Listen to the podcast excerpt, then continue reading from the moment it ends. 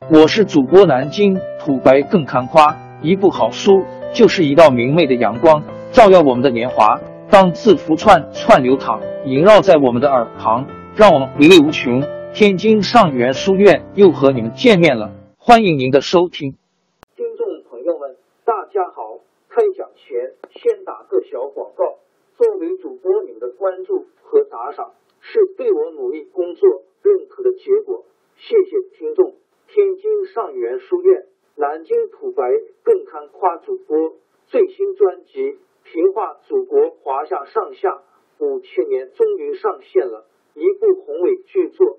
我们的祖先以伟大的创造力、强大的生命力和巨大的凝聚力，世世代代繁衍生息，历尽磨难，从远古走到现代，从蒙昧走向文明。全书共计。两百八十三回，作为播客，我劳动我所得，付费的有声书来了，你愿意为此花钱花时间吗？评话中华上下五千年专辑的进度更新按听众的关注和评论而定。喜马拉雅号 UID 七三二六四零二二，微信号 sh 八五七三零一四四九，请多多关注。多多打赏，谢谢大家，谢谢。下面正式开讲《评话中华上下五千年》专辑。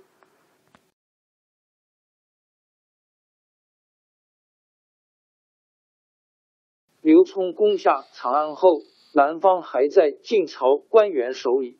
晋敏帝在被俘前留下诏书，要镇守在建康（原名建业，今江苏南京市）的琅琊。因 L N Y 王司马睿因 Ru 继承皇位。司马睿在西晋皇族中地位和名望并不高。晋怀帝的时候，他被派到江南去镇守。他带去了一批北方的士族官员，其中最有名望的是王导。司马睿对王导言听计从，把他看作知心朋友。司马睿刚到建康的时候，江南的一些大士族地主嫌他地位低，不怎么看得起他，也不来拜见他。为了这个，司马睿心里不踏实，要王导想个办法。王导有个堂哥王敦，当时在扬州做刺史，很有点势力。王导把王敦请到建康，两个一商量，想出一个主意来。这年三月初三。按照当地的风俗世系，in X 节，百姓和官员都要到江边去求福消灾。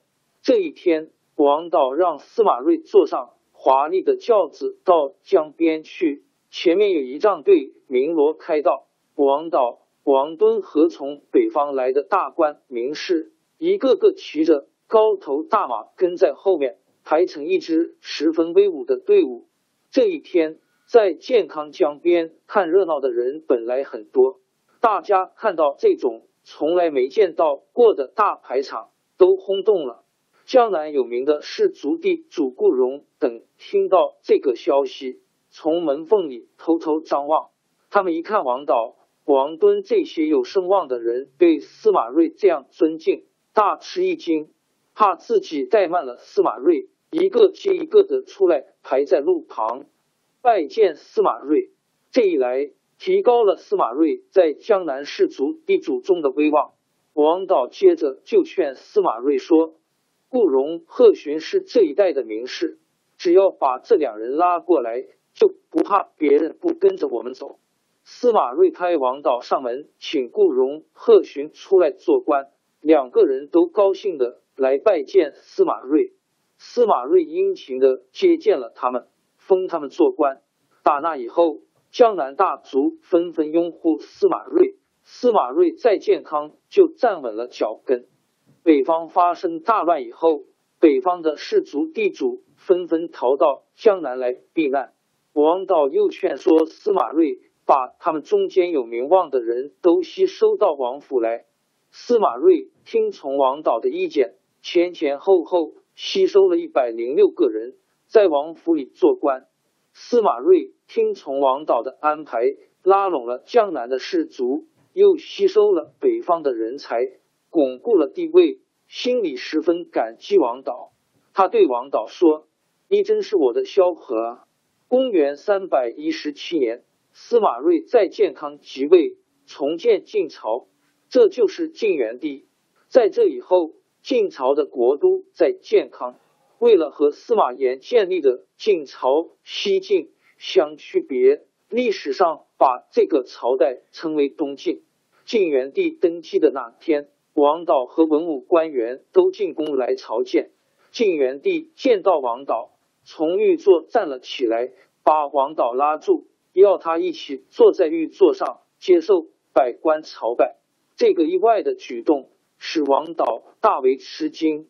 因为在封建时代是绝对不允许有这样的事的。王导忙不迭推辞，他说：“这怎么行？如果太阳跟普通的生物在一起，生物还怎么能得到阳光的照耀呢？”王导这一番吹捧使晋元帝十分高兴，晋元帝也不再勉强，但是他总认为他能够得到这个皇位，全靠王导。王敦兄弟的力量，所以对他们特别尊重。他封王导担任尚书，掌管朝内的大权，又让王敦总管军事。王家的子弟中，很多人都封了重要官职。当时民间流传着一句话，叫做“王与马，共天下”，意思就是王氏同皇族司马氏共同掌握了东晋的大权，王敦掌握军权。自以为了不起，把晋元帝不放在眼里。晋元帝也看出了王敦的骄横，另外重用了大巨刘奎和刁协，对王氏兄弟渐渐疏远起来。这样，刚刚建立的东晋王朝内部就出王朝更迭，江山易主，世事山河都会变迁。其实我们无需不辞辛劳去追寻什么永远，活在当下。做每一件自己想做的事，去每一座和自己有缘的城市，看每一道动人心肠的风景，珍惜每一个擦肩的路人。纵算经历颠沛，尝尽苦楚，也无怨悔。感谢您的收听，朋友们，让我们下期再见。